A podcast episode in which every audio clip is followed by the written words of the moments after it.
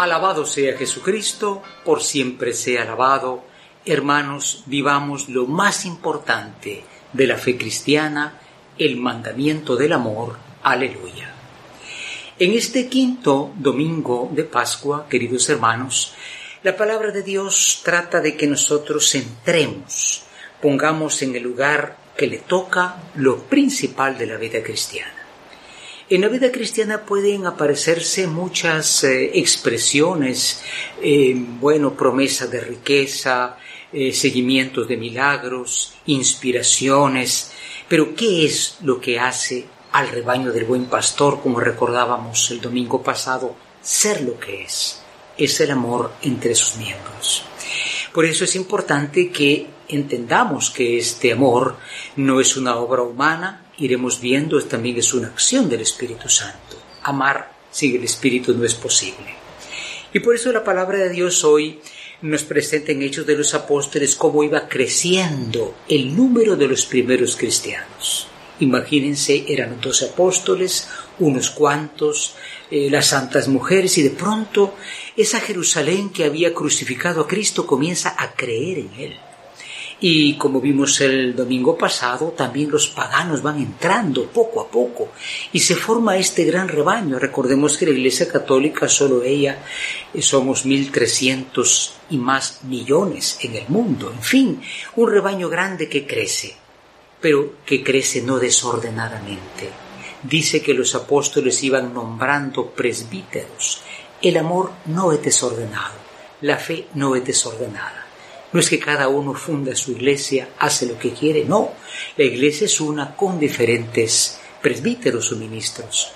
Qué hermoso lo que dice el Salmo 144, porque canta la misericordia del Señor, canta el amor del Señor.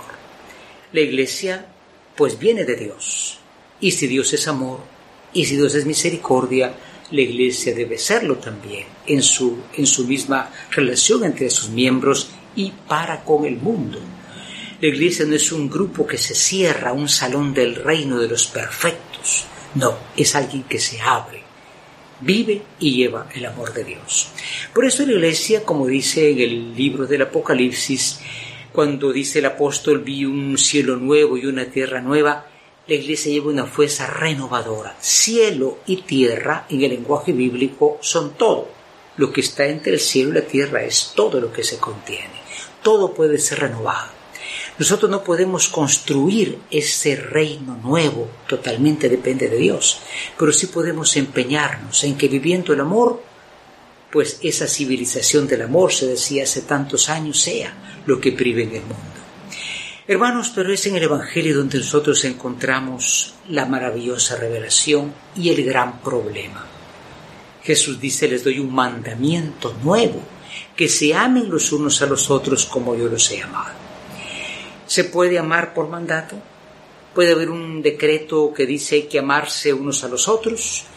Pues no se puede hacer así, todos lo sabemos. ¿Qué hacemos entonces? Es que hay dos cosas especiales. Primero está el ejemplo del mismo Señor, como yo los he amado. Sí es posible el amor, y se da el amor entre cristianos y para con el mundo eh, siguiendo el modelo de Cristo.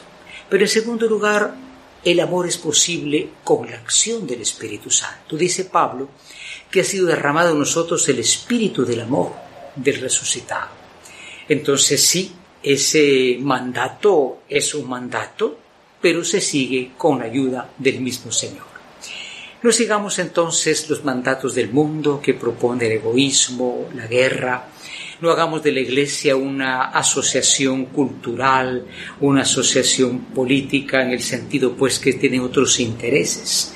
Es el amor lo que hace ser a la Iglesia lo principal, la viga que sostiene la casa, ha dicho siempre Papa Francisco. Domingo pues para centrar nuestra fe en lo importante y recordar que al principio la gente no entendía que eran los cristianos, pero dice Hechos capítulo 4, que los paganos decían, miren cómo se aman. Eso es lo que nos distingue en el mundo. María, Reina de la Iglesia, unida por el amor, ruega por nosotros. Aleluya.